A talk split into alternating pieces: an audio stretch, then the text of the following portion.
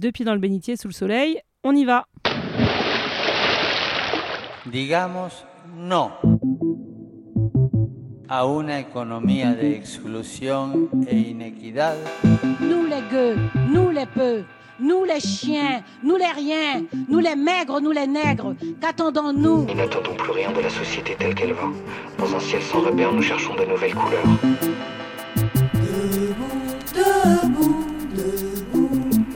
Multicolores nous attendent.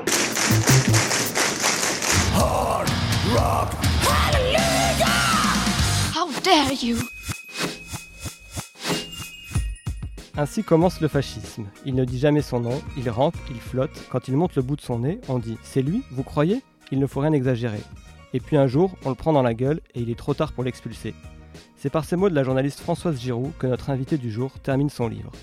Un livre sidérant et glaçant qui raconte la vie quotidienne dans une municipalité dont le Front National a fait sa vitrine électorale, Hénin-Beaumont. On y voit se développer l'emprise tranquille de l'équipe municipale menée par Steve Briois sur le conseil municipal, sur les employés de la mairie, les associations, dans une dialectique connue mais terrifiante, avec nous ou contre nous. L'heure où l'on voit arriver presque comme une fatalité la possibilité que le Rassemblement national finisse, à l'usure, par remporter les élections présidentielles, il nous a semblé important de comprendre comment ici, à Hénin-Beaumont, terre ouvrière et socialiste, les militants frontistes ont patiemment travaillé jusqu'à récolter les fruits de leur campagne sur un terrain, il est vrai, largement préparé par les scandales économiques et politiques. Important aussi de démonter un certain discours, une petite musique qui dit finalement pourquoi pas? ou est-ce si grave?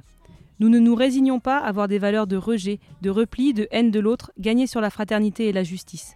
Nous ne le souhaitons pas comme citoyens, nous ne le souhaitons pas comme chrétiens. D'autres voies existent. Ici, à Hénin-Beaumont, des élus et des citoyens continuent de lutter pour une société ouverte, fraternelle et juste, en s'opposant au projet du Rassemblement national. Notre invitée prend toute sa part dans ce combat, qu'elle vit comme militante et comme chrétienne engagée, puisqu'elle est la première élue de l'opposition au conseil municipal d'Hénin-Beaumont. Bonjour Marine Tondelier. Bonjour. Bonjour. Merci Marine euh, de nous recevoir chez toi à Hénin-Beaumont, dans le jardin. Euh, Il fait beau, on est bien. Et euh, pour commencer et planter le décor, est-ce que tu peux nous parler un peu de ta ville? Alors Hénin-Beaumont, c'est une ville de 27 000 habitants.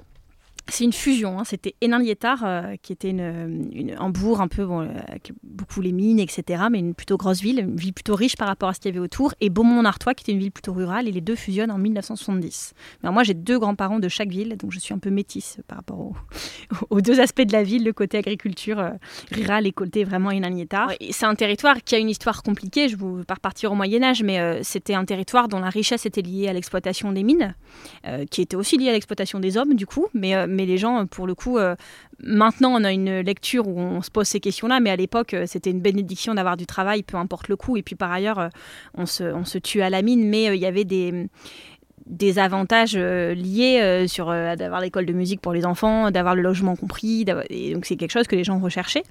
Euh, et puis quand les mines ferment à Hénin, c'est autour des années 70 que ça commence, le dernier puits de mine juste à côté à Wany fermera en 1992, il faut trouver autre chose. Et donc on- à coup de subvention, on va attirer toutes les entreprises un peu prédatrices de subventions qui souvent repartent aussi vite qu'elles sont arrivées, mais elles ont eu la subvention, et des entreprises peut-être qu'on n'avait pas trop envie d'avoir ailleurs. Et donc on se dit, bah tiens, ici, comme ils sont un peu aux abois, ils vont prendre. Et donc euh, c'est comme ça qu'on se retrouve dans la région, avec, euh, dans le secteur avec le plus haut taux de sites Céveso au kilomètre carré. Des sites dont personne n'aurait jamais eu l'idée de, les accepter, mais ici oui, et les bras ouverts. Et c'est une ville qui a, voilà, qui a connu quelques turbulences euh, depuis politico-judiciaro. c'est déjà pas mal. Mais donc, donc voilà, on a, on a eu un maire qui, qui en 2009 a été démis de ses fonctions de maire par le Conseil des ministres. C'était la première fois sous la Ve République, qui a eu quand même 18 chefs d'inculpation hein, quand il a été mis en examen, donc c'était du lourd. Et c'est vrai que, voilà, on est un petit peu connu par ça euh, au début. On est ensuite connu euh, parce que le Front National euh, a fait de cette ville son, laboratoire. Alors avec Marine Le Pen qui, comme un vautour, l'a rôdé en disant si je dois choisir une ville par un- pour m'implanter, euh, prenons celle où c'est peut-être le, celle qui est la plus mal barrée, comme ça euh, sera plus, sera plus simple. Et donc euh, c'est tombé sur nous. Donc elle est aujourd'hui notre députée depuis euh, 2017. Euh, Steve Brewa est notre maire depuis 2014. Et donc oui, on expérimente ce que c'est qu'une ville Front National pour les meilleurs et pour le pire. Alors c'est dans cette ville en 2009, à l'âge de 22 ans, que tu participes à ta première campagne électorale en tant que candidate, puisque tu es sur la liste euh, d'Europe Écologie Les Verts pour les élections municipales partielles d'Hénin-Beaumont. Donc tu n'es pas élu cette année, mais ça marque ton entrée en politique, on pourrait dire. comment est-ce que tu en es venu à t'engager en politique? J'ai été élevée dans la tradition euh, catholique, le catégisme et tout ça, et c'est vrai que très très petite, euh, ces valeurs-là qui m'ont été transmises, à la fois la fraternité, la tolérance, des valeurs très fortes. Euh, quand j'entendais parler de politique à table ou à la télé ou dans la rue, des choses, par exemple, un truc raciste, ça me tout de suite, ça a entré en, écho avec ce que j'avais entendu au catéchisme. Je me disais, mais c'est pas normal que si, euh, si on est tous euh, créés par le même Dieu, que qu'on doit tous être dans la fraternité, et que donc du coup, on peut pas dire que tel être humain il a moins de valeur que tel autre. Et ça, très très petite, j'avais cette conscience là.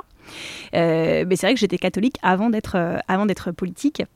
Et, mais c'est sûrement ces valeurs-là qui m'ont amené à l'être. Et puis, il se trouve que quand votre ville est menacée par le Front National, que vous êtes, comme j'étais à l'époque, étudiante en sciences politiques, forcément, euh, cette euh, actualité-là, elle vous rattrape. Et je me rappelle du directeur de Sciences Po Lille qui, à l'époque, m'avait dit euh, Tu fais ce que tu veux, mais si même des gens comme toi ne s'y intéressent pas, c'est sûr que c'est sûr que personne ne le fera à votre place. Et donc, je m'engage en 2009, pas forcément pour la municipale partielle à la base, mais parce que c'est les élections européennes, qu'il y a cet engouement autour d'Europe Écologie, que moi, je suis tombée dans un meeting et j'avais voté pour José Bové en 2007 pour le fauchage des OGM et le démontage des McDo, n'est-ce pas? J'étais jeune et rebelle. et que je vois qu'il vient à Lille en meeting où j'y vais et je lis, vous savez, les écolos, c'est les spécialistes des t-shirts à message. Ils ont tous les t-shirts, Libéry Gaza, machin truc, les OGM. Et donc, du coup, je lis les t-shirts des gens pendant le meeting et je me sens bien. Je suis en accord avec ces messages. Et donc, euh, voilà, ma, venue à la politique, c'est 2009, euh, c'est l'écologie. C'est Moi, j'ai toujours été à très. Euh, très attirée par ce qui est constant en fait dans l'histoire de, l'humanité. Vous voyez, la Bible, moi ce qui me touche quand je la lis, c'est que je me dis qu'il y a quelqu'un qui a 2000 ans a pu lire les mêmes phrases euh, tout comme en fait dans la nature, on se dit que, que ce ciel, que euh, ces montagnes, que, que, 2000 ans avant nous, il y a des, personnes qui à la même place euh, avaient la même vue. Alors pas partout malheureusement parce que ça, il y, a des choses qui ont un peu bougé, mais j'aime bien retrouver voilà ce qui nous relie en fait, pas juste aux humains à travers le monde, mais aussi aux, aux humains à travers le temps. C'est quelque chose qui est important pour moi. Donc donc voilà. Et du coup, dans ce parcours politique, euh, tu es élu en 2014, euh, élu de l'opposition, et pas face à n'importe quelle majorité, puisque donc on l'a dit, hein, c'est Steve Briouat qui, euh, en 2014, remporte les élections municipales. Et ces premières années d'élu, tu les racontes dans ce livre Nouvelles du Front dont on a parlé en introduction. Mais il faut, avant d'en venir à ton expérience personnelle, il faut qu'on parle un peu de cette histoire particulière. on a commencé à l'évoquer entre Front National et, et Hénin Beaumont. En fait, ça fait des années que le FN a décidé de faire de Hénin-Beaumont son laboratoire, euh, à la fois pour euh, la prise de pouvoir et puis euh, aujourd'hui dans la gestion d'une municipalité. C'est un processus qui a été analysé par le, documentariste Edward Mills Afif dans deux films, Au pays des gueules noires, La fabrique du Front National en 2004, et puis dix ans plus tard dans Bassin miné, où il raconte l'accession de, Steve Briouat à la mairie. Et donc on vous propose d'écouter un court extrait du premier film, en l'occurrence c'est deux passages mis bout à bout. Et d'abord c'est Steve Briouat qui parle face caméra. À l'époque il est euh, élu de l'opposition euh, à, la ville. Et puis on l'entendra à peu près à la même époque dans une réunion stratégique avec Bruno Bild, son lieutenant de toujours, qui est aujourd'hui adjoint au maire à Hénin-Beaumont et député du Pas-de-Calais dans la pratique, il faut, il faut convaincre, il faut être convaincant qu'on a une personne euh, neutre en face de nous, il faut la convaincre de, de, nos bonnes idées, de nos bonnes opinions. Et comme en commerce, il faut convaincre euh, le, le, client qu'on a le produit qui convient à... c'est un peu le, le c'est l'offre et la demande en fait. Il y a, il y a en quelque sorte, il y a un marché, c'est l'électorat.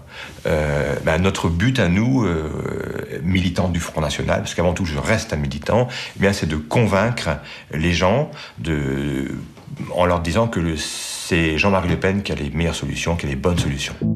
Moi je pense qu'il faut de nouveau parler de Metal Europe on peut toujours en reparler de toute façon, hein, parce que ce sujet-là, à mon avis, Europe, c'est entré dans les esprits. Il faut quand même, de toute façon, il faut répéter, répéter, répéter. Donc, euh, on, peut répéter encore Metal Europe, ou, bon, peut-être pas le prochain, mais le suivant, toujours répéter, parce que euh, dans, dans, dans, six mois, les autres euh, partis politiques auront totalement oublié Metal Europe. Il faut absolument, à mon avis, qu'on parle autre chose que, toujours que de l'immigration, la sécurité. Il faut aussi élargir notre, notre, notre discours. Voilà, donc voilà, il faut, faut parler social. Attention, le social, c'est pas ah, le social, ici, c'est pas le monopole. non, mais ici, il faut parler de. Ici, c'est le social. Bien sûr. Donc finalement, voilà, euh, un client, l'offre et la demande, et ici c'est le social. Euh, le FN qui s'empare de la question sociale comme d'une stratégie purement marketing. C'est comme ça qu'ils sont arrivés à la mairie des Beaumont euh, Moi j'appelle ça le parti caméléon. C'est-à-dire qu'en fait, ils se posent à un endroit, et ils prennent la couleur euh, locale. Et donc là, en l'occurrence, bassin minier égale social. Mais c'est pas un truc qui est sincère. C'est pas un truc qui est, euh, je pense, euh, l'histoire de mon parti, c'est ça. Donc je vais dire ça. C'est l'histoire de ce territoire, c'est ça. Moi, mon parti, c'est ça. Il dit quand même, on va parler moins d'immigration. Bah, c'est bien, c'est une bonne nouvelle, ça nous changera. Mais, mais, mais on voit qu'il dit pas parce qu'il pense que c'est juste. Il dit parce qu'il pense que l'offre va rencontrer la demande et que pour des, des questions de main invisible d'Adam Smith, c'est ça qu'il faut dire dans ce moment. Et ça, effectivement, c'est choquant, mais ils ont toujours fonctionné comme ça. Et moi, j'appelle ça le parti aussi boule à facettes, c'est-à-dire qu'ils sont capables d'envoyer à chacun le rayon de lumière qui va faire écho dans sa vie. Euh, mais la question, c'est à la fin, euh, comment on fait écho en même temps à quelqu'un ici qui peut être, euh, y compris issu de l'immigration, mais qui va se dire que si le FN arrive au pouvoir, ils vivront mieux, et en même temps à une mamie plutôt limite raciste du Sud qui, en promenant sur Yorkshire, se dit il y a trop d'Arabes en France, mais si Marine arrive au pouvoir, moi je vivrai mieux. C'est-à-dire qu'en fait, tout ça, à la fin, n'est pas compatible. On ne peut pas gagner sur tous les plans, mais c'est vraiment la stratégie populiste, et il faut reconnaître qu'ici, elle a marché et pour accéder au pouvoir et pour le conserver. C'est ça qui est euh, effrayant, mais je dis souvent que je préfère faire mes scores avec mes idées et mes méthodes que les leurs avec, euh, avec leurs valeurs et, et leur manière de s'y prendre. Je constate néanmoins que des fois ça marche. Dans la conclusion de ton livre, tu dis qu'une très large majorité de la population n'a objectivement aucune raison de se plaindre. Et cette analyse euh, est confirmée aux, récentes élections municipales, puisque la liste de Steve Brivois est réélue dès le premier tour, avec plus de 74% des, voix. Euh, liste, Union de la gauche, fait 18% quant à elle. Alors que Steve Brivois, il avait déjà été élu dès le premier tour en 2014, euh, mais il ne faisait que, si je peux parler comme ça, 50,25% des, voix exprimées. Est-ce que ça veut dire quoi? C'est-à-dire que le, Rassemblement national, quand il arrive au pouvoir, ça fonctionne? Et, la question un peu euh, qui va avec, c'est pourquoi s'opposer si, si ça marche? Alors c'est vrai qu'une ville de 27 000 habitants, c'est pas forcément la France, et donc vous pouvez faire des choses ici que vous pourriez pas faire à l'échelle d'une région ou d'un pays. Ce qui s'est passé, il faut le dire aussi, c'est que donc quand euh, on parlait tout à l'heure de l'élection partielle de 2009, parce que le maire euh, part en prison, pour le dire clairement, et donc il y a cette municipale partielle qui est gagnée par une liste un peu citoyenne de centre droit. Euh, il gagne, mais il retrouve une ville qui est en gros les écuries d'Ogias. C'est-à-dire que euh, la ville est surendettée, la, préfecture exige des augmentations d'impôts euh, parce qu'on est quasiment sous tutelle quoi et donc en tout 85% d'augmentation des impôts locaux imaginez ce que vous mmh. payez en plus en tant que citoyen pour avoir en échange rien puisqu'il n'y a plus de papier dans les photocopieurs qu'il il y a 50 jardiniers mais une seule camionnette que enfin c'est des années qui sont très très dures et donc quand bien même l'équipe qui gagnent cette municipale partielle en 2009 est sincère et de bonne foi et intègre, etc., ils peuvent pas lutter. Mais ils font ce travail de, de, force, de forçat, euh, ils font un travail vraiment ingrat, qui est de, bah, de la rigueur budgétaire. Mais euh, finalement, ça déroule le tapis rouge au Front National, qui ont la double chance, il y a des fois, il y en a, ils ont la double peine, eux, ils ont la double chance, un, de prendre la ville en 2014, mais de la prendre dans une situation financière idyllique par rapport à ce qui se serait passé s'il avait gagné en 2009. Alors ils aiment bien raconter qu'il restait encore ci et ça à régler. Bien sûr qu'en 4 ans, on ne règle pas euh, les problèmes causés par un malade du genre de Gérard d'Allongeville, euh, mais le bilan qu'ils ont pu avoir là dans le mandat précédent, ils n'auraient jamais pu l'avoir, bien évidemment, s'ils avaient gagné la ville en 2009.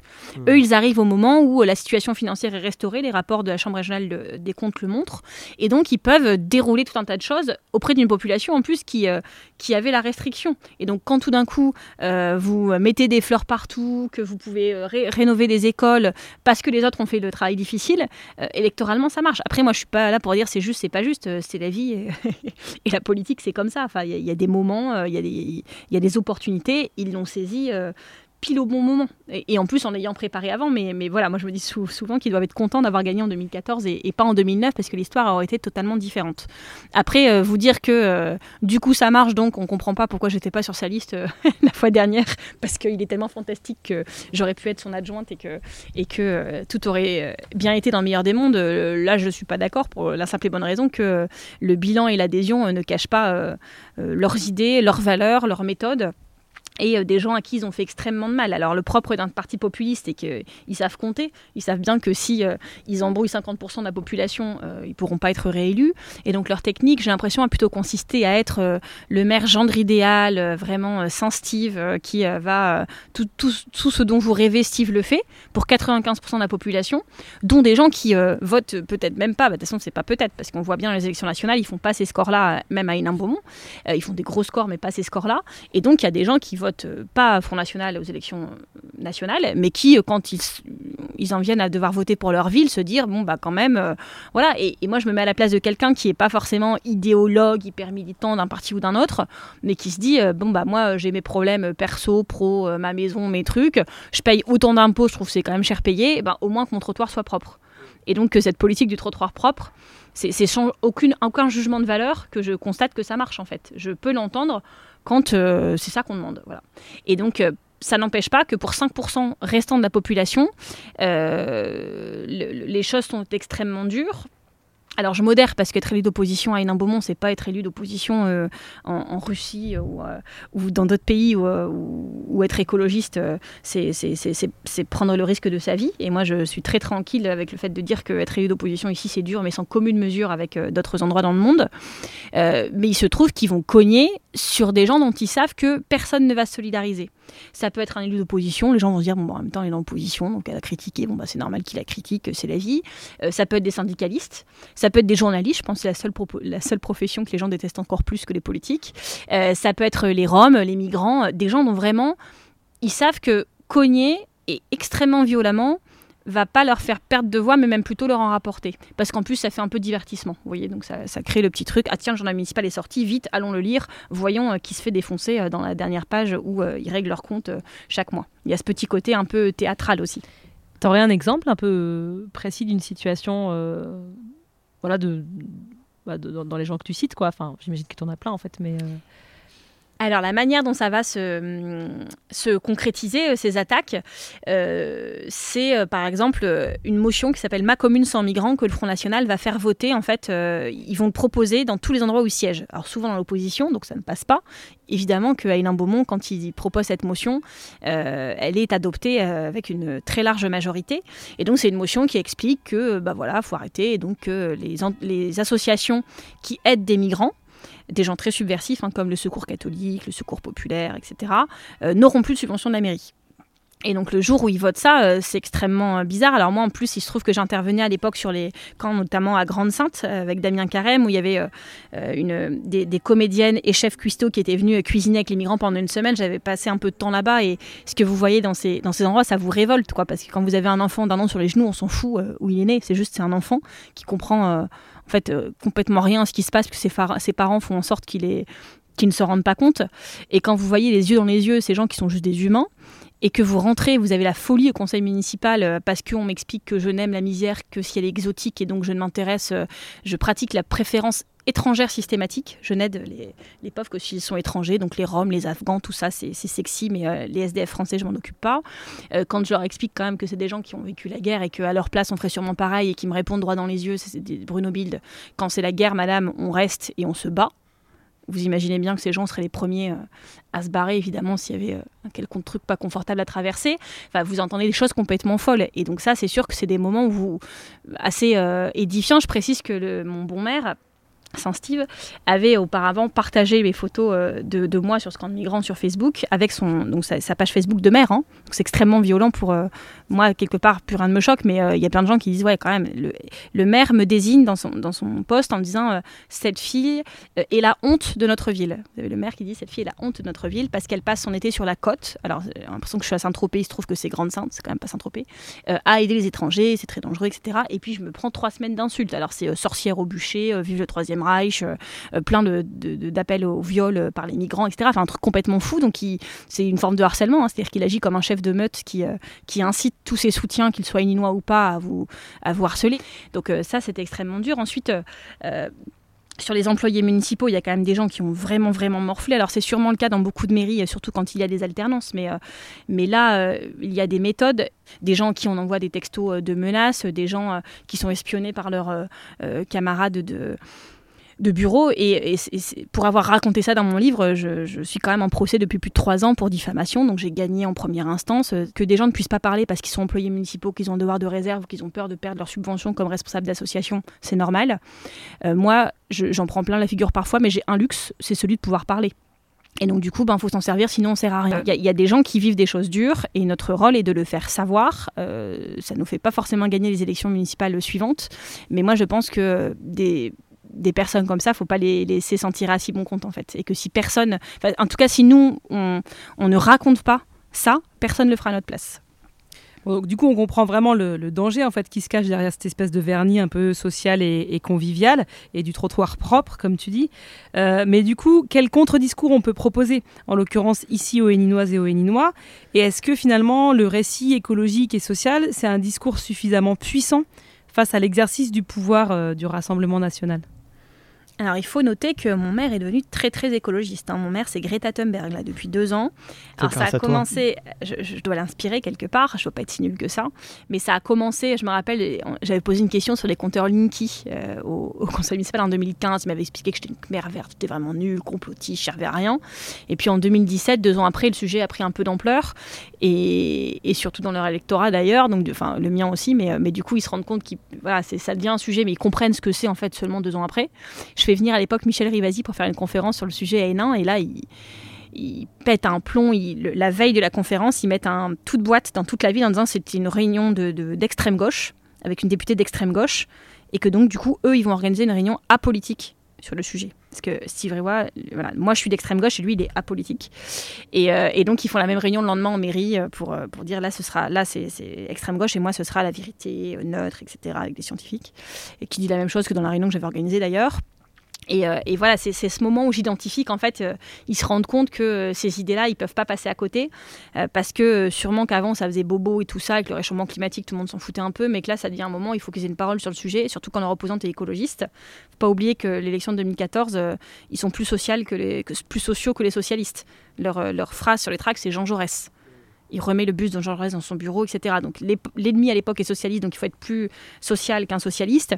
Et puis quand l'ennemi, euh, ça devient moi et qu'il sent que ça va être moi la tête de liste au municipal, il faut être Greta Thunberg. Et donc euh, il y a des, grands moments où ils expliquent que vous l'écologie, euh, vous le dites, moi je le fais, voilà. Et le slogan de 2020, c'est la ville jardin. C'est beau quand même, la ville jardin. Il y a des arbres dans des pots, tout ça dans la ville. Ils ont remplacé un parc par un parking, mais ils ont mis des petits carrés d'herbe sur le parking pour euh, les voitures. Elles roulent sur de l'herbe là. C'est la vraie écologie. Hein. C'est puissant là comme, euh, message. Mais donc euh, voilà, moi je me résigne pas. Je, sais que nos idées, elles sont pas forcément bien comprises parce qu'il y a beaucoup de gens qui considèrent que sauver la planète, c'est très très loin de leurs problèmes quotidiens.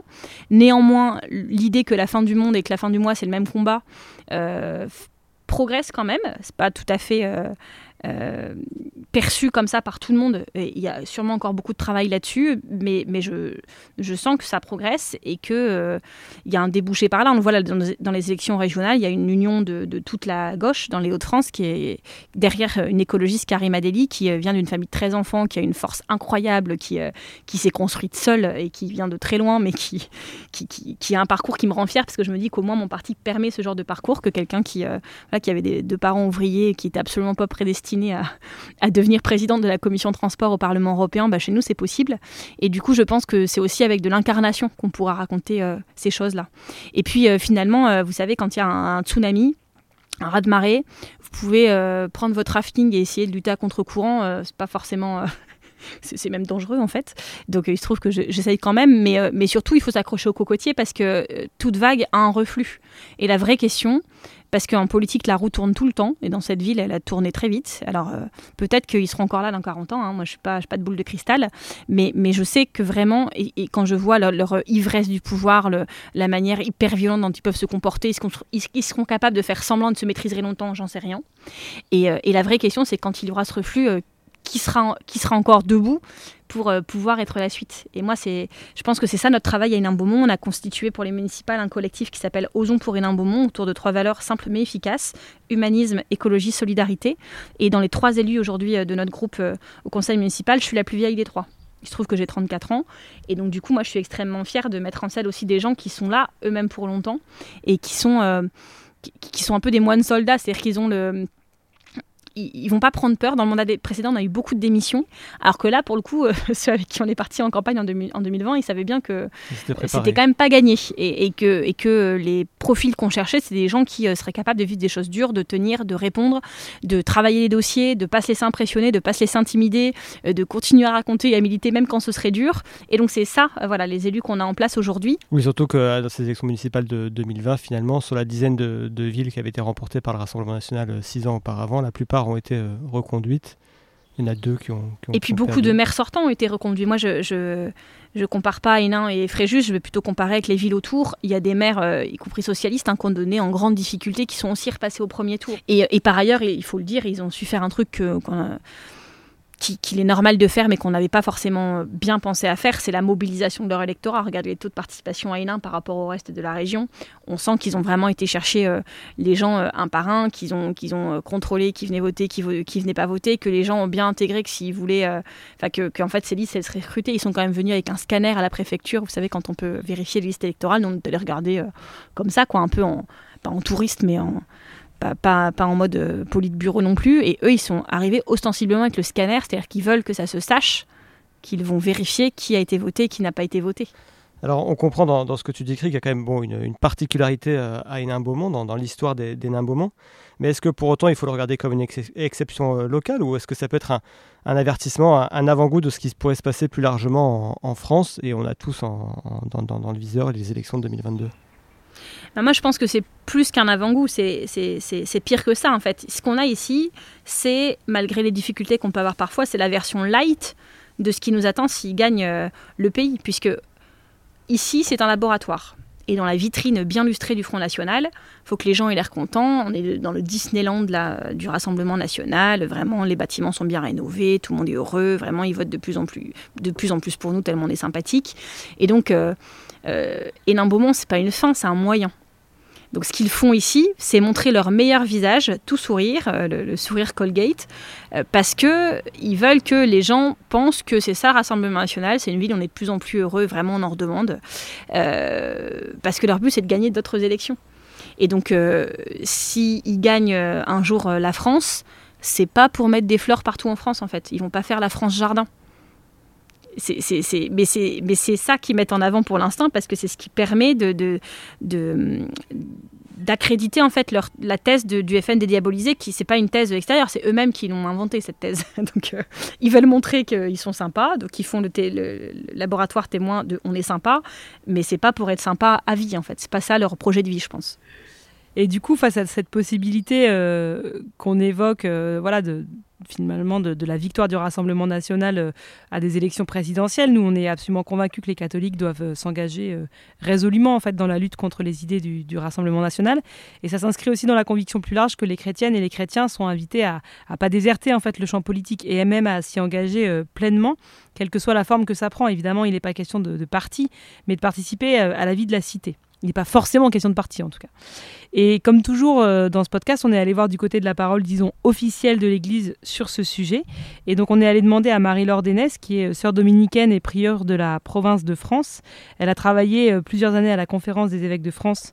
Et donc on lui a demandé quelle, quelle parole l'Église porte sur l'engagement politique. On écoute sa réponse. Merci Marie-Laure de nous recevoir. Pour parler de politique aujourd'hui, euh, à ce sujet, le pape François a dit qu'on pouvait devenir saint en faisant de la politique, que les baptisés ne doivent pas hésiter à descendre dans l'arène, quitte à se salir un peu les mains et le cœur. Alors est-ce que cette position est propre au pape François, ou finalement c'est une posture qui a toujours été défendue par la doctrine sociale de l'Église? Non, c'est une posture très ancienne hein, euh, dans, l'Église. Tous les papes qui se sont succédés euh, ont défendu l'engagement des, chrétiens en politique, l'ont encouragé. Euh, j'aime bien citer une phrase du pape Pie XI, ça fait donc un siècle, hein, puisque Pie XI a, commencé son pontificat en 21, qui disait que le, le, champ de la politique était le champ de la plus vaste charité. Et, tous ses successeurs, avec des mots divers mais des formules très fortes, ont incité les chrétiens à prendre en charge le bien de la cité, euh, comme étant le, lien, le lieu où euh, on construit le, bien commun. Et, vraiment, je, pense que les, des mots très forts aussi ont été dits par le pape Jean-Paul II euh, sur euh, le fait que c'était c'était pas une option de s'engager finalement en politique, alors sous des formes très diverses, mais que c'est pas parce qu'on avait peur justement de se salir les mains ou que ça pouvait être le lieu des conflits, des compromissions, qu'il fallait s'abstenir. Au contraire, c'était c'est un engagement euh, important. Et justement, ça peut être cette même foi, ces mêmes valeurs évangéliques qui nous poussent à nous engager dans l'arène politique. Et même si c'est les mêmes valeurs, en fait, finalement, on peut se retrouver à s'engager dans des partis politiques euh, très différents. Est-ce que c'est normal d'abord? Et comment est-ce qu'on débat avec euh, nos co-religionnaires euh, dont on estimerait qu'ils ne défendent pas les bonnes idées ou les bonnes propositions politiques? Alors oui, c'est tout à fait normal. Il y a beaucoup, le, texte de Vatican II, Gaudium et Spes, développe beaucoup ces questions-là euh, sur le pluralisme parmi les chrétiens. Et il dit que finalement, euh, on s'engage au nom de ces valeurs chrétiennes euh, dans le champ politique, mais que c'est à bon droit que on peut prendre des, défendre des options différentes. Et les évêques français, dans le texte qui s'appelle Une pratique chrétienne de la politique, avaient dit bah, le pluralisme et l'engagement euh, pluraliste des chrétiens dans les partis, c'est inconfortable mais nécessaire. Donc vraiment, ça, c'est cette légitimité de, du, pluralisme chez les, chrétiens, euh, elle, est, elle est reconnue, elle est au contraire même euh, favorisée dans le sens où le, le, texte aussi de Vatican II dit qu'aucun chrétien ne peut revendiquer pour lui seul la légitimité de l'Évangile. Donc simplement parce qu'on n'a jamais fait le tour de l'évangile. Alors après, ça implique quand même un certain nombre de choses, c'est-à-dire que bon, il y a des y a des bornes, il y a des limites qu'on ne peut pas euh, qu'on ne peut pas dépasser et ça il faut c'est à la fois euh, la lecture de, la parole, le partage en église qui permet de le dire, mais c'est vrai qu'il y a les grandes constantes du souci de l'étranger, du plus pauvre, euh, de la dignité de la personne, donc toutes les balises de la pensée sociale habituelle. Euh, l'option préférentielle pour les pauvres, la destination universelle des biens, la solidarité, la subsidiarité, tous, ces principes-là euh, euh, sont évidemment importants et sont des, boussoles pour ceux qui sont engagés en, politique. et puis, l'Église dit aussi qu'il faut faire attention de ne pas s'enfermer dans des idéologies, parce que ce sont des systèmes clos. Il rappelle qu'il y a une, irréductibilité du message chrétien et les, évêques français ont beaucoup encouragé à ce que les communautés chrétiennes soient des lieux de débat aussi. Euh, justement pour savoir, euh, puisqu'on porte la même chose, puisqu'on porte ce souci évangélique, comment on peut avancer ensemble. Et, c'est une façon de reconnaître la part de vérité de l'autre. On ne possède jamais la vérité à, soi seul.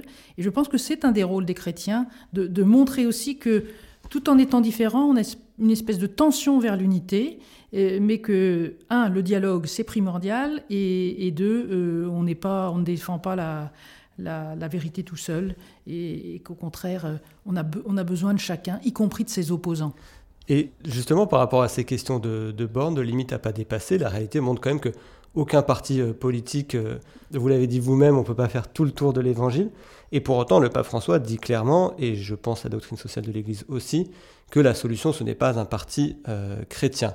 Alors qu'est-ce qu'on fait? Est-ce qu'en tant que chrétien, on peut s'engager dans un parti dans lequel on n'aurait pas envie forcément euh, d'épouser l'ensemble des positions? Alors, justement, de, toute façon, puisqu'on peut avoir des positions différentes à partir de l'Évangile, euh, un parti chrétien, euh, finalement, ça ne veut pas dire grand-chose. donc, et bien, et bien sûr, dans un parti, on va pas on va pas tout, tout embrasser, en effet, on va avoir... Euh, mais, mais c'est vrai de tout le monde, et je dirais que ça, c'est le principe de la vie chrétienne, c'est ce qu'a ce qu'a fait Jésus, c'est la vie mêlée, finalement. On est au milieu des autres, et on va faire en sorte à l'intérieur du parti que peut-être les choses bougent ou autres, mais euh, c'est pas une raison pour s'abstenir. Voilà. Il faut après, il faut avoir sa liberté de vote. Il faut et on dit souvent que les chrétiens sont des gens compliqués à gérer dans les disciplines de parti à cause de ça, parce qu'ils gardent leur liberté sur certains points avec lesquels ils pourraient être en désaccord. Du coup, Marine, tu nous as parlé un peu aussi de, voilà, du fait que tu étais catholique avant d'être politique, mais est-ce que euh, les propos de Marie-Laure résonnent dans ton parcours d'engagement et quelle couleur particulière aussi euh, ce qu'on vient d'entendre prend euh, quand on fait de la politique contre le Rassemblement national moi, je pense qu'il y, a une phrase de Laudato qui a toujours fait écho en moi, c'est celle qui dit Rien de ce monde ne nous est indifférent. Et je pense qu'on ne peut pas vivre au XXIe siècle en ne se sentant pas concerné par ce qui se passe euh, ni à l'autre bout de la planète, euh, ni euh, ce qui est en train de se préparer pour les générations futures. C'est-à-dire qu'être catholique, c'est être quelque part concerné par le monde, concerné par la vie, par l'humanité. Et donc, je ne vois pas comment on peut être dans ce parcours croyant en euh, faisant le petit repli stratégique de, euh, du silence des pantoufles, de je reste confortablement chez moi. Alors qu'on puisse euh, se sentir résigné, se sentir fatigué, ne pas savoir comment faire, il y a plein de choses que je comprends. Mais en fait, il y a cette petite idée-là qui forcément trente en nous. Après, moi, je pense que tout est politique. Je, trouve que l'Église, elle fait de la politique. parfois, en fait l'Église s'en fout de ce que, je pense et de si je suis d'accord ou pas, mais euh, il y a des fois où je trouve ça bien, et notamment cette encyclique Laudato Si, elle a quand même fait beaucoup de bien à, beaucoup d'écologistes de se dire que ça y est, c'était tellement mainstream que même le pape le disait. Cette phrase qui dit l'intime relation entre les pauvres et la fragilité de la planète. En fait, c'est la manière du pape de dire fin du monde, fin du mois, même combat quand même. la relation entre les, les, pauvres et la fragilité de la planète. Et, et voilà, donc des fois, elle fait de la politique dans un sens que, qui moi me plaît. Des fois, ça me plaît pas du tout. Et je, disais tout à l'heure, mais sur euh, l'homosexualité, sur, sur la place des femmes dans l'Église, en fait, c'est plus possible de dire ça au XXIe siècle et de s'arc-bouter euh, derrière un truc patriarcal qui a été écrit de manière patriarcale, non pas parce que c'était l'Église, mais parce qu'à l'époque où ça a été euh, écrit et conceptualisé, tout le monde était patriarcal. Donc ça paraissait logique à cette époque-là. Et c'est pas possible de se cramponner à un truc qui a été écrit il y a aussi longtemps et, et pensé il y a aussi longtemps en disant que bah, les flammes, oui, vous êtes toutes pareilles, vous êtes égales en dignité, mais par contre ça et ça, vous pouvez pas le faire. Et puis d'ailleurs, on vous demande pas votre avis. Euh, et, sur l'homosexualité, des positions qui encore aujourd'hui font beaucoup de mal à beaucoup de gens. Mais j'aime beaucoup aussi euh, quand elle dit euh, on a on a besoin de chacun, y compris de ses opposants. Parce que finalement, c'est une sorte de, dialectique. Moi, je sais que j'ai beaucoup appris ici, même, euh, même si c'est dur, et peut-être que si ça avait été facile, d'ailleurs, j'aurais moins appris, euh, que quand vous êtes élu euh, dans votre vingtaine, élu d'opposition Front National, ça vous rentrait droit, même vous traversez au passage piéton, parce que vous savez que tout ce que vous ferez sera retenu contre vous, et donc ça donne une sorte de, tuteur éthique très, très strict. Et il y a plein de gens qui ont fait des erreurs en politique parce qu'ils pensaient et se sentaient dans l'impunité, dans au-dessus, invincible, à l'abri tout. Je peux vous dire qu'ici, euh, vous apprenez la leçon euh, inverse. Et, puis, euh, je vous disais tout à l'heure que mon mère était devenue Greta Thunberg. Je pense aussi que lui, en fait, je, suis quand même utile à sa vie. Je pense que le fait qu'on fasse les vigies et qu'on alerte la presse, qu'on raconte quand ils vont trop loin, fait aussi que progressivement, il y a des choses qui faisaient qu'ils n'osent plus faire. Alors, du coup, bon, je le rends meilleur. C'est mon côté, voilà, l'art pour l'art, c'est gratuit. Mais, mais voilà, je, je, me rends compte en tout cas que, que j'ai un impact sur les chemins qu'ils prennent je, je, dis en toute humilité, mais, mais forcément en fait. Voilà. Euh, ils influencent ma manière de militer et j'influence sûrement euh, un, peu, un peu la leur. En tout cas, euh, on a besoin d'échanges et qu'on a besoin d'échanges même avec ceux avec qui on n'est pas du tout d'accord. On avait samedi matin une, réunion à l'agglomération des Carvin sur le projet de territoire. Et donc, c'était, vous savez, comme c'est la mode maintenant des séminaires en petits groupes, etc., ateliers. Évidemment, je me retrouve en atelier avec Christopher Zurek, qui est le, Il a mon âge et il est premier adjoint à la mairie des Nains. Donc, je me disais, bon, encore un grand moment. Et puis, finalement, en fait. Euh, c'est sûr qu'on se serait pas mis à s'arrêter dans la rue pour se parler euh, de, l'avenir du territoire, mais là, dans l'exercice contraint, bah, c'était assez intéressant en fait de comprendre où il est, pas dans un exercice de théâtre euh, au conseil municipal, mais dans un exercice de fond, de, recherche de solutions pour le territoire. En fait, j'ai trouvé ça en réalité intéressant.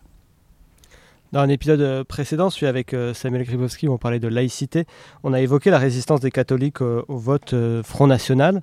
on a beaucoup parlé de cordon sanitaire, mais il s'avère que ce cordon sanitaire ne tient plus vraiment, ou en tout cas moins qu'à l'habitude, puisque par exemple, entre les élections présidentielles de 2012 et de 2017, la part des catholiques pratiquants qui ont donné leur voix à Marine Le Pen est passée de 4% à 16% et jusqu'à 29% au second tour face à Emmanuel Macron. Et si on élargit aux catholiques pratiquants occasionnels, ils ont été plus nombreux à voter Rassemblement national au second tour que la moyenne des Français. 46% contre 33,9%. Du coup, nous, ça nous interroge, n'empêche, sur la posture à adopter euh, en tant, que, en tant que, chrétien. On voit que les évêques de France n'osent plus prendre de position ferme contre le Rassemblement national. En 2002, ils, avaient appelé à faire battre Jean-Marie Le Pen en euh, quand il a été qualifié au second tour. En 2017, quand c'est Marine Le Pen qui a été qualifiée au second tour, ils n'ont pas, ils pas pris euh, position, ils n'ont pas fait le, le, même appel. Et on peut voir d'autres euh, diocèses, alors c'est d'autres réalités territoriales que celle ici à Hénin-Beaumont, mais si on va voir du côté du diocèse dans le sud de Fréjus-Toulon, ils étaient très fiers en 2015 d'inviter à leur université d'été sur les questions politiques la députée euh, Marion Maréchal Le Pen. Et pareil, bon voilà, il y a eu quelques voix d'opposition, mais ça n'a pas non plus été un, un, scandale euh, plus que ça, quoi. Euh, donc nous, ça nous interroge et on te pose la question comment est-ce qu'on fait en tant que communauté quand une rupture de ce genre existe au sein même de, la communauté? Bah, Je pense qu'on relit la Bible. Enfin, moi, c'est, ce, que je cite souvent, c'est l'évangile de, de Jésus-Christ selon saint Matthieu qui dit J'avais faim et vous m'avez donné à manger, j'avais soif et vous m'avez donné à boire, j'étais un étranger et vous m'avez accueilli. J'ai pas besoin de commenter plus que ça. Je pense que cette phrase, elle se suffit à elle-même. Je pense pas que ce soit euh, le programme du Rassemblement national. Alors après, euh, il se trouve que les gens, euh, ils pensent chacun ce qu'ils veulent, qu'ils votent chacun ce qu'ils veulent, et heureusement qu'on a cette liberté en France. Et donc moi, je, ne juge pas les personnes, quel que soit leur parcours de vie, qui influencent forcément ce qu'ils pensent à tel moment et ce qu'ils votent à tel moment. Mais pour moi, il y a une incompatibilité majeure, non pas avec ce que Steve Rewa fait à Hénin Beaumont. Je vais vous dire, je vous ai dit que c'était le, FN édulcoré la plupart du temps ici, et fort heureusement pour ma ville.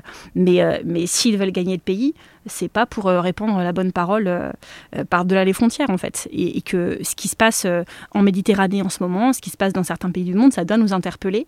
Et penser que, comme on est français, qu'on est plus intelligent que tout le monde et que ce pays, on l'a construit bien sûr nous-mêmes et que du coup, c'est à nous et que personne n'a le droit de bénéficier de tout ce qu'on a conquis nous-mêmes, c'est une vision des choses que je ne partage ni en tant que militante, ni en tant que catholique. Mais par ailleurs, j'entends que certains ne soient pas d'accord et je suis, aussi en paix avec l'idée qu'on ne soit pas d'accord avec moi.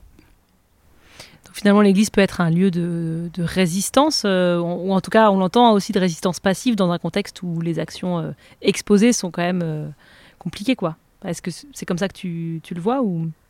Je ne pense pas qu'elle peut, je pense qu'elle doit. je ne sais pas si j'ai le droit de donner des ordres à l'Église, mais, mais euh, pour moi, les, textes sont clairs et ils ont quand même euh, beaucoup dénoncé le fait que l'évêque ne citait pas les bons passages de la Bible et qu'il faisait exprès, etc. Comme si euh, la Bible avait été écrite il y a 2000 ans pour leur faire plaisir ou pas. Enfin, c'est quand même assez narcissique de penser ça. Mais, mais voilà, c'est pas une relation apaisée. Mais moi, je, pour le coup, je peux vous dire que dans des villes comme celle-ci, les vestes se retournent très vite. Les corps collectifs résistent peu parce que forcément, quand vous êtes employé municipal, quand vous avez des intérêts dans l'affaire pour avoir un logement pour euh, votre famille. Il y a plein de raisons qui font que vous n'avez pas envie d'être en première ligne. Mais pour le coup, moi, j'estime que l'institution Église, je leur demande pas de faire la guerre ou pas la guerre, mais je trouve qu'ils sont restés euh, fidèles à eux-mêmes, qu'ils ont continué à porter les messages qu'ils portaient avant. Et ça, j'ai vraiment été fière d'être catholique pour le coup dans cette séquence-là, et euh, y compris vis-à-vis des, plus en première ligne d'entre nous, c'est-à-dire pas les opposants politiques, mais, mais, les Roms, les migrants, etc. Ils ont été exemplaires en fait dans une ville qui en avait besoin, parce que pour le coup, euh, quand tout le monde retire ses billes du jeu, heureusement que l'Église est restée là pour porter ces messages-là et les assumer. Donc c'est ça que je, que je retiens à Hénan. Et toujours en lisant ton livre, en, en fait, euh, au fil des pages et surtout quand on le referme, on se dit. Et, et en t'écoutant. et en t'écoutant aujourd'hui, on se dit mais comment tu fais pour euh, tenir? Comment est-ce qu'on a envie de, de, recommencer au mandat d'après? C'est quoi tes, tes, tes ressources? Je pense que c'est une question de, de tempérament et aussi une question d'être bien entouré. Alors, euh, à Hénin, on n'est pas 50 000 militants, hein, mais, je sais que moi, mon parti m'a toujours euh, servi de tuteur, de tuteur euh, de, soutien moral, en fait, parce qu'on est un parti, on n'était pas très nombreux d'ailleurs à l'époque, et, du coup, quand on a un copain en difficulté quelque part en France, on est toujours là pour lui. Euh, et, moi, je l'ai fait beaucoup pour d'autres collègues et, je le remercie d'avoir fait pour moi parce que vraiment, il y a eu des moments qui, euh, étaient durs où vous vacillez, où vous vous demandez si c'est vous qui faites bien ou mal, enfin, vous savez plus trop où vous en êtes. Et pour le coup, euh, j'ai toujours eu un soutien indéfectible de mon parti. Et pour moi, l'Église a joué un peu le, même rôle de manière moins comment dire, de manière moins organisée, mais, juste, je pense que les valeurs que, vous donne cette, culture traditionnelle chrétienne, fait qu'en fait, à un moment, vous distanciez, enfin, que, que, que, la, folie, là, par exemple, des conseils municipaux, moi, je les, je, je les vis en étant dans ma tête à 30 km, en fait. C'est-à-dire que j'ai les pieds dans le sol, je fais mes petites respirations de yoga, euh, je, relativise en disant, bon, bah, je sais pas, ils ont dû avoir une vie difficile pour en arriver là dans leur tête, et puis, euh, puis j'essaye de, répondre euh, comme je peux, même si, bien sûr, des fois, on s'énerve, même si, bien sûr, on dit, bon, c'est pas, pas possible, mais vous voyez, je pense que, et ce, cette, cette éducation chrétienne et cette, euh, cette, formation militante écologiste fait qu'en en fait on distancie et qu'on reste très, euh, très ancré sur ses valeurs. On sait d'où on vient, on sait où on va, et le reste, euh, c'est des embûches en fait. Mais, mais en fait, une fois qu'on sait où on va, bah, on les passe un par un, et puis, et puis tout se passe le mieux possible. Et du coup, tu parles de, de l'Église comme institution, de, des valeurs de l'éducation, etc. Mais d'un point de vue un peu plus personnel, euh, est-ce que la foi aussi c'est une ressource? Est-ce qu'il y a des, je sais pas, des lieux de ressourcement des... Alors, euh, quand euh, moi je travaillais pour Cécile Duflo à un moment, qui, qui je pense serait d'accord avec beaucoup de trucs qu'on vient de se dire aujourd'hui et, adorerait votre, bah, écoute, podcast. Il faut nous, que, Cécile, avec Il faut que je lui en parle. Mais en fait, donc, je travaillais pour elle et puis elle n'a pas été réélue députée, un truc auquel on s'attendait puisque la vague En Marche a quand même fait que beaucoup de gens de gauche n'ont pas été réélus. Et à ce moment-là, bon, bah, c'était le moment de faire un peu le point et de voir vers quoi on se projetait. Donc je suis allée à Ligugé, au, au, vous savez, au monastère de Huysmans. Moi, j'adore prendre des trains où il n'y a personne dedans, où c'est très loin et tout ça. Et donc, je fais le truc, je, me vide mentalement. Et puis, je me dis que là-bas, j'irai peut-être plus clair.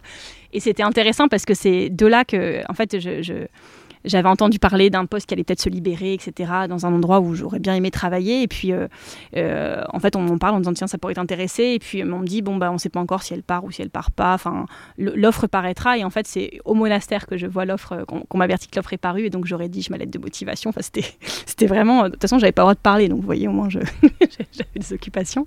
Donc, il y a ce côté un peu. Euh, moi, je, me laisse souvent un peu guidée par les choses aussi, et je me dis qu'il y a une route, et des fois, il suffit de fermer les yeux, de se laisser un peu entraîner par les choses. Et, voilà, c'est quelque chose que je retrouve souvent dans ma vie. Merci beaucoup, et du coup, ça fait aussi un point avec la, dernière question. Euh, rituel de fin de fin d'épisode, de, euh, t'en es où avec euh, l'espérance? Je dois vous avouer que j'ai des, minutes collapso parfois où je, me dis que de toute façon, j'ai viens de commander un livre de, Jared Diamond qui s'appelle d'ailleurs euh, L'effondrement. Comme ça, c'est officiel, ça va encore me mettre de bonne humeur pendant mes vacances. Mais moi, j'ai toujours. Euh, ce mur qui approche et dont l'humanité approche, pas la planète, parce que la planète, sans nous, elle ira même peut-être mieux, mais ce mur dont l'humanité approche, je, le vois vraiment s'approcher, en fait, depuis longtemps. Euh, et il y a des moments où ça crée chez vous un truc un peu ça, désoriente quand même, mais euh, j'ai appris à être en paix avec l'idée que finalement, bah voilà, on allait tous faire notre part et puis que si ça, si ça le faisait pas, bah ça le faisait pas et puis c'était comme ça. Donc j'ai ces moments un peu euh, fatalistes, très très fatalistes. Et puis euh, j'ai la chance de, militer avec beaucoup de gens et, souvent chez les Verts, il y a beaucoup de catholiques aussi et c'est souvent ceux qui sont là avec un message d'espoir et de paix, et de on va y arriver par l'écologie de la joie et tout ça. J'ai notamment une belle rencontre militante c'est Eric de Kermel qui, est à Bayer Presse et qui, qui, qui écrit des, voilà, des abécédaires euh, très positifs, qui, qui, a, cette, qui a la pêche euh, malgré, malgré tout. L'abécédaire de l'écologie joyeuse. Exactement. J'ai fait une rencontre entre lui et Bridget Kyoto, vous savez, la, une, une, youtubeuse qui dit, euh, comment c'est son livre, Comment être écolo sans finir dépressif? Et en fait, sa théorie, c'est qu'on peut pas, c'est qu'il faut être dépressif et que c'est que les gens lucides qui sont pas dépressifs. Donc j'ai fait, j'ai animé en échange entre les deux, c'était, c'était sympathique. Et, et moi-même, en fait, je suis, je suis entre les deux. Ça dépend des jours, on va dire. Mais, mais, mais je pense que si on continue à pédaler et à se battre, c'est que quelque part, on, on, voit quelque chose au bout. Et puis le fait de devenir maman aussi, a deux ans, bah, on, voilà, on a envie de, transmettre, euh, de transmettre ça euh, aux enfants, que, qu'ils aient. Euh, c'est même pas un bel avenir, c'est un avenir tout court en fait. vous voyez, je vous avais dit que j'étais un peu fataliste. Et, voilà, du coup, c'est à ça qu'on se prépare, mais. Je, pense qu'on va quand même vers des temps un petit peu difficiles, dont pourra sortir le meilleur comme le pire. Et du coup, bah, ce qui me reste, c'est prendre mon bâton, mon bâton de pèlerin et puis faire en sorte que ce soit plutôt le meilleur. Bah, ça me paraît un, bon programme. J'espère qu'on est plusieurs quand même sur le coup. Parce que on en connaît quelques-uns en tout cas. Moi aussi, je les présenterai. Merci beaucoup pour ton accueil et puis cet entretien euh, voilà, revigorant et très inspirant euh, sur l'engagement euh, politique. Et à vous qui nous avez écoutés jusqu'ici, ben, on espère que vous avez pris autant de plaisir que nous à écouter Marine Tondelier. Vous le savez, la meilleure manière de nous soutenir, bah, c'est tout simplement de partager cet épisode et de diffuser largement autour de vous. Il y a plein de choses à, en tirer, à apprendre et à méditer. Et même si c'est déjà un peu l'été ici à Hénin-Beaumont, on se retrouve avant l'été avec un nouvel épisode. Et d'ici là, n'hésitez pas à vous salir les mains en politique.